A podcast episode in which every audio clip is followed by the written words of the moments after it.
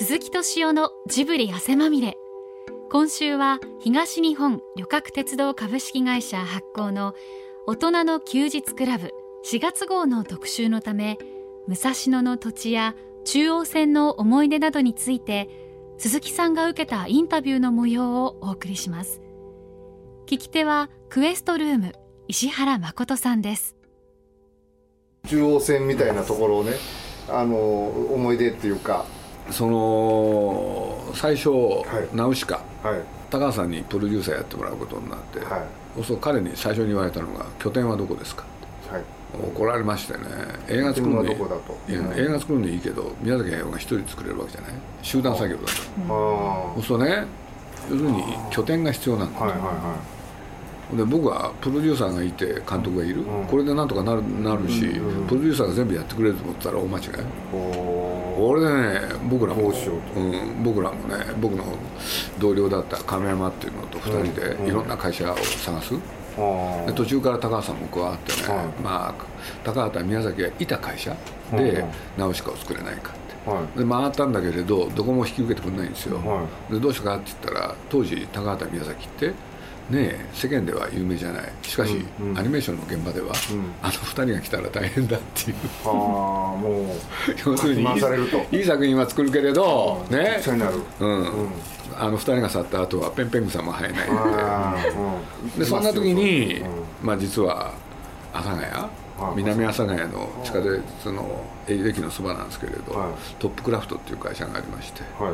でここが引き受けてくれたんですよ。でなんでかって言ったら当時そこの会社はアメリカとの合作、はい、で日本のものはやってなかったんですけれどそこの社長で原徹さんという方が、はい、先ほど申し上げたえー、ホルスの大冒険、うん、それのプロデューサーの一人だったんですよね。そんな偶然が重なってねそこでナウシカを作ることになりました。だから僕が最初に知った、えー、中央線沿線ということでいうとやっぱり阿佐ヶ谷ですよね。だからまあ僕らねまあナウシカはあれは約そうですね絵を描いてた準備期間から完成まで10ヶ月、うん、10ヶ月、うん、もう通いに通って。それは毎日ですよね。だから僕はまあ毎日とにかくね僕の場合は阿佐ヶ谷じゃなくて南阿佐ヶ谷の方でおりましたけれどで南阿佐ヶ谷と阿佐ヶ谷の駅の真ん中辺にそのねスタジオが。あったんですけれどそこへ通い詰めましたよね。で何しろ朝のねあの宮崎は9時から、うん、で夜は午前4時まで働いてたんで、はあ、随分付き合ったですよね、はあ、しかも土日はなかったんで、じゃああれですね朝がいやあの馴染みのお店なんかあんまりないですよね。だからどっか行って何とかするとかね、うん、そういうのはゼロですよね、うん、近くに近くにあって定食屋行ってご飯食べるだけですよ、あ定食屋ってこと、うん、だからそんなところに飲んでるやつはバカだっていうのがね そう思ってましたからだから僕もその凄まじさっていうのはね初体験ですよね。だそういうことさんの場合はでも外部とのその交渉事もいろいろあるので、うん、そこからいろんなところに出られるわけですよね。そうです。だけれど僕同時に雑誌も作ってたんで。えこの時はまだ編集者も？やってんですよ。ややりながら魔女魔女までやるんです。そうすると最初のうちはね朝ね、うん、今のトップクラフト一出社、はい、俺で夕方からね徳間商店行くんですよ。で今度雑誌作りで、はい、だから僕も大変だったんですよ。で朝の6時までね。でなんでかって言ったら6時や7時に大日本が取りに来るんで。なるほど、うん、走って新橋まで行って。だからそれをずっと続けて、うん、でま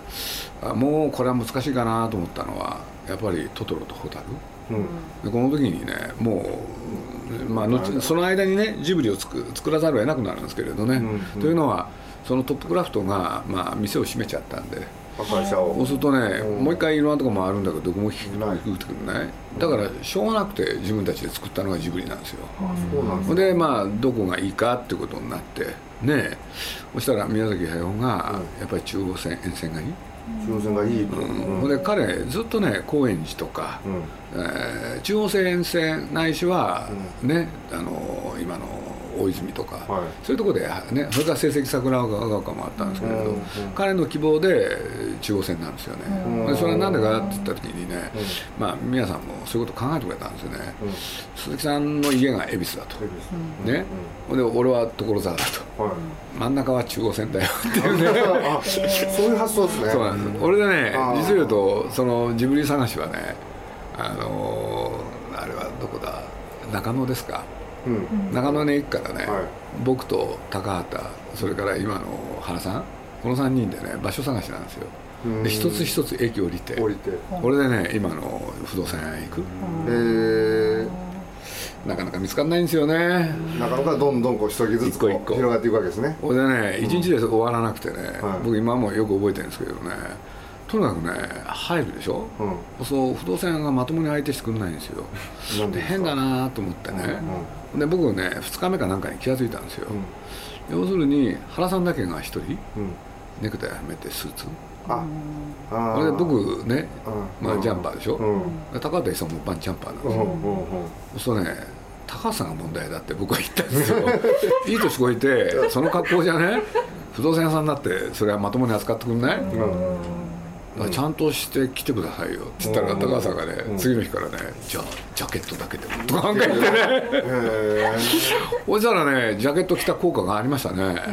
ちゃんとまともに取り合ってくれて。もう全然向こうの態度変わるんですよ。で僕はジャンパーでよかったんですけど若かったから、これで今の吉祥寺に、うん、もうせあのジャケットに変えた途端決まりましたね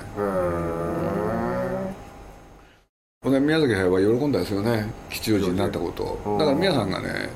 まあ、ラピュタ作る時ですからあのあイギリスでね一人でロケハン行ってる時、シナリオハンティング行ってる時、その間にねその場所を決めるんでね。だからまああとはね宮さん帰ってきたらスタジオあるよってことで彼に連絡したりして。これでまあ東急の裏に、まあ、ビルの一宮ですけれど借りて。その70人ぐらい移動するわけですか？っていうのが新たにあれです募集して。っていうのか、そんなそんなお金ないですから、正社員は3人でしたかね。それ以外は作品ごとに集まったら解散ですから。だから人狩りをしなきゃいけないわけですね。ちょっとやないみたいな。そうす。ると始まある程度始まった時に合理的にやるためには、もうこれでいけるっていうことが見えたところで人を集めるその間に声かけとかなきゃいけないんですけれどそうすると総勢70名は想定した広さ、ちょうど70坪だったのかな、で当時の吉祥寺ってまだ駅前のバラックが残ってるんですよね。そう今ね再開発されたけれどそうすると戦後のねなんかあるね香りが、うん、まだ残ってたんですね、うん、それと歩いてる人がみんな若くてあそうなんですか、うん、若かったですねあの街は、うん、で後にね吉祥寺って東京で一番みんなが好きな街に今そうです、ね、ランク付けされるじゃないですか、うん、僕らが行った時そんなそうでもない。これでねそこで僕らねかなりの年数を、うん、86年から92年まで。ここで。地獄の吉祥寺。いやでも吉祥寺はやっぱり楽しかったですよねでやっぱり何かって言ったらやっぱり若者たちが集まりそこから何かが生まれようとしてたっていうんですかね、うん、で近くにあの井の頭公園あるとかね。星がまたあるんですよね？それで92年にうん、あの紅の豚をね,、ねまあ、作ってる途中ですよ、はいはいはい。その頃ですね、うん、でまああのね。これもね、うん、人間ってそういうこともちょっとお話しちゃうとねあのね要するに「思い出ポロポロ」っていう作品で、うん、それまでねジブリって魔女までは企画ごとに人を集め、うん、終わったら解散、これでまあ実を言うと、まま、魔女を作ってる時に宮崎が、ジブリをやめようって言い出したことがあって。もうやめようと、要するにまあ、企画ごとに人を集めるって言っても、いつも同じメンバー、そしたら人間関係ってのはね、3本やればぐちゃぐちゃになるから、ね、リセットしたいっていう、でやりたくなったらまたやりゃいいじゃんって言うからね、で僕はまあね「ナウシカラピュタトトロホタル魔女」とやってきて面白い時期だから、やりたいって言ったら、そこでね彼から提案が出るんですよ。だったらって言い出したんですよ、そのねなんすかって言ったらねえそれごとに人を雇うってダメだよって、うん、ちゃんと社員を雇う、うん、で研修しなきゃって、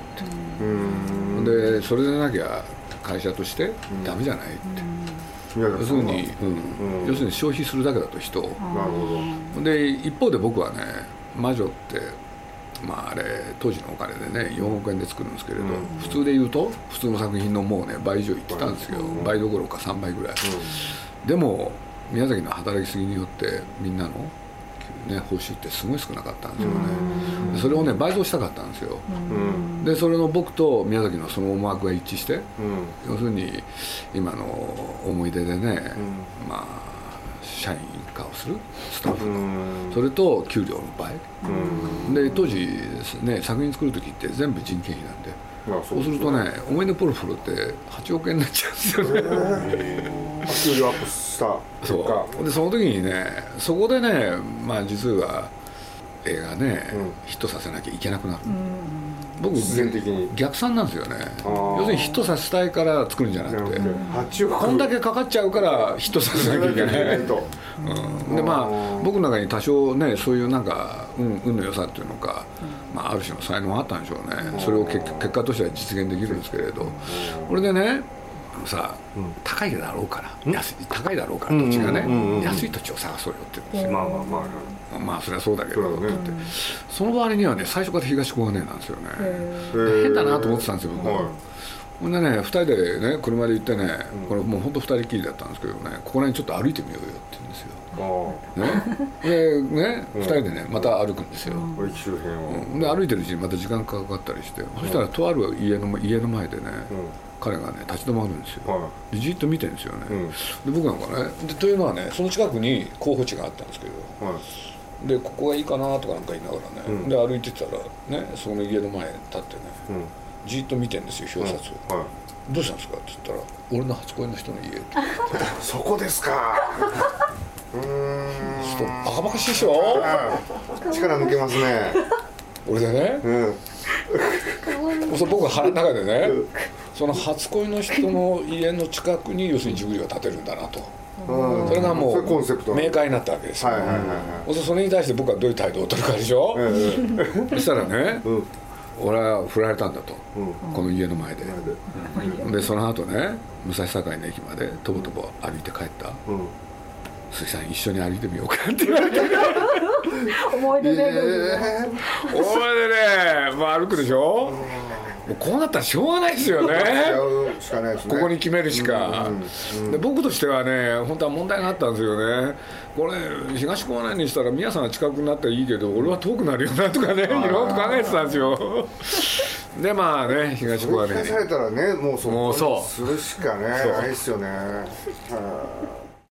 東小金井に、ね、出来上がった時、うん、まあ見事にね吉祥寺と比較したら周りに何もないお店もなければっていうところで、はい、ほんでねまあでも田舎だからね武蔵野だよとかなんか言って、うん、自分たちで言いながら、うん、ねほんでまあとはいえね、昼飯食いに行くって言ったって、なかなかね店がありゃしない、どうされてるんですか？もうしょうがないからね。というか。弁弁当屋さんに頼んで、うん、そんなことにするとか、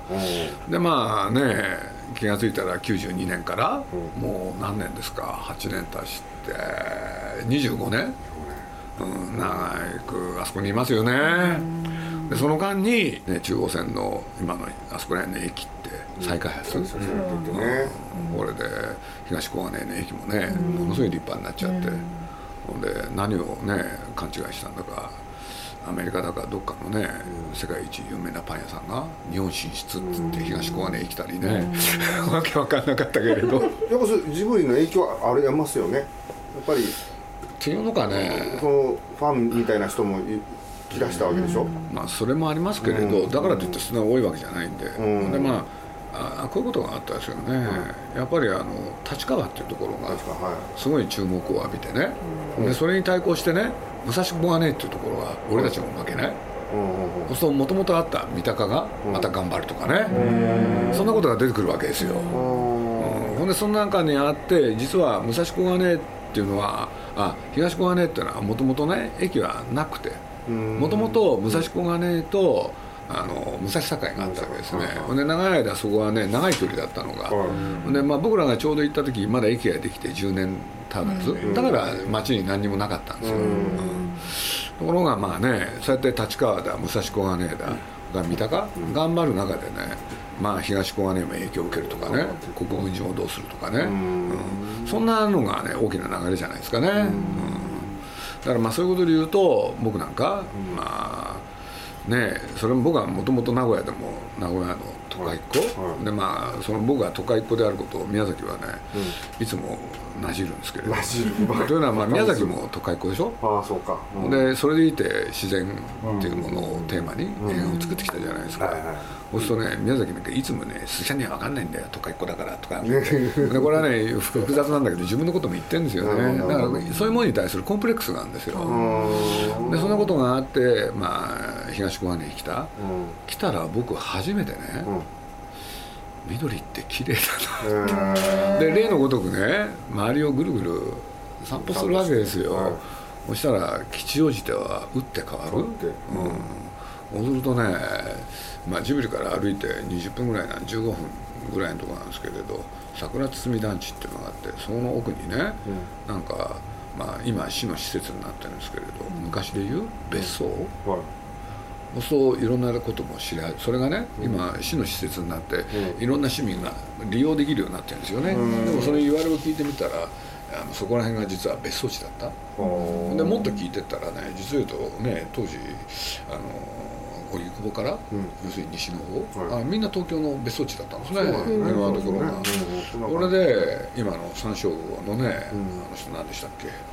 なんかねおいこに井伏さん井伏正治なんて。それで住むんですよねあれ別荘として。でそれもあったんだけれど実は東高根のあたりもみんな別荘地で。その別荘地がね一軒だけそのまま残ってたりするんですよ。でそういうのをね見に行ったり、ね、その部屋の中入ってみたり。そう結構面白いんですよね。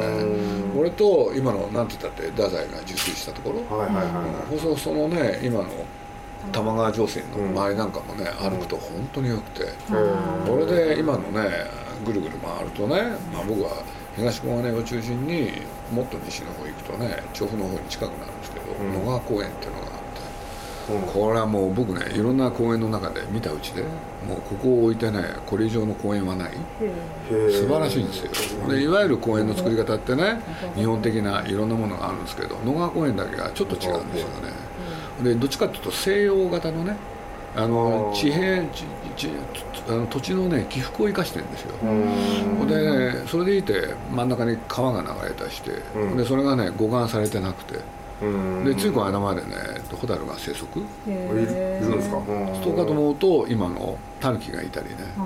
でその野川公園の隣にね武蔵野公園とかね、彼女なんかその近くに住んでたことがあるんですけれどあやり石と少しだけね、うん、素晴らしいとこなんですよ、でまあ外国みたいなんですよね一種、はいはいはいはい、これでね、まあ、そこら辺ねとにかく僕歩いたり車で行ったりしてまあ野川公園っていうのはね、そんな素晴らしいところなのに平日ほとんど人がいない、えー、もったいないですね。で土日は大変なんですよ。みんな来るんですよ、うん、これでやってるうちにね ICU、うん、こうなんかもう桜の季節になると素晴らしいんですよね。毎年のようにみんなで、うん、で僕なんか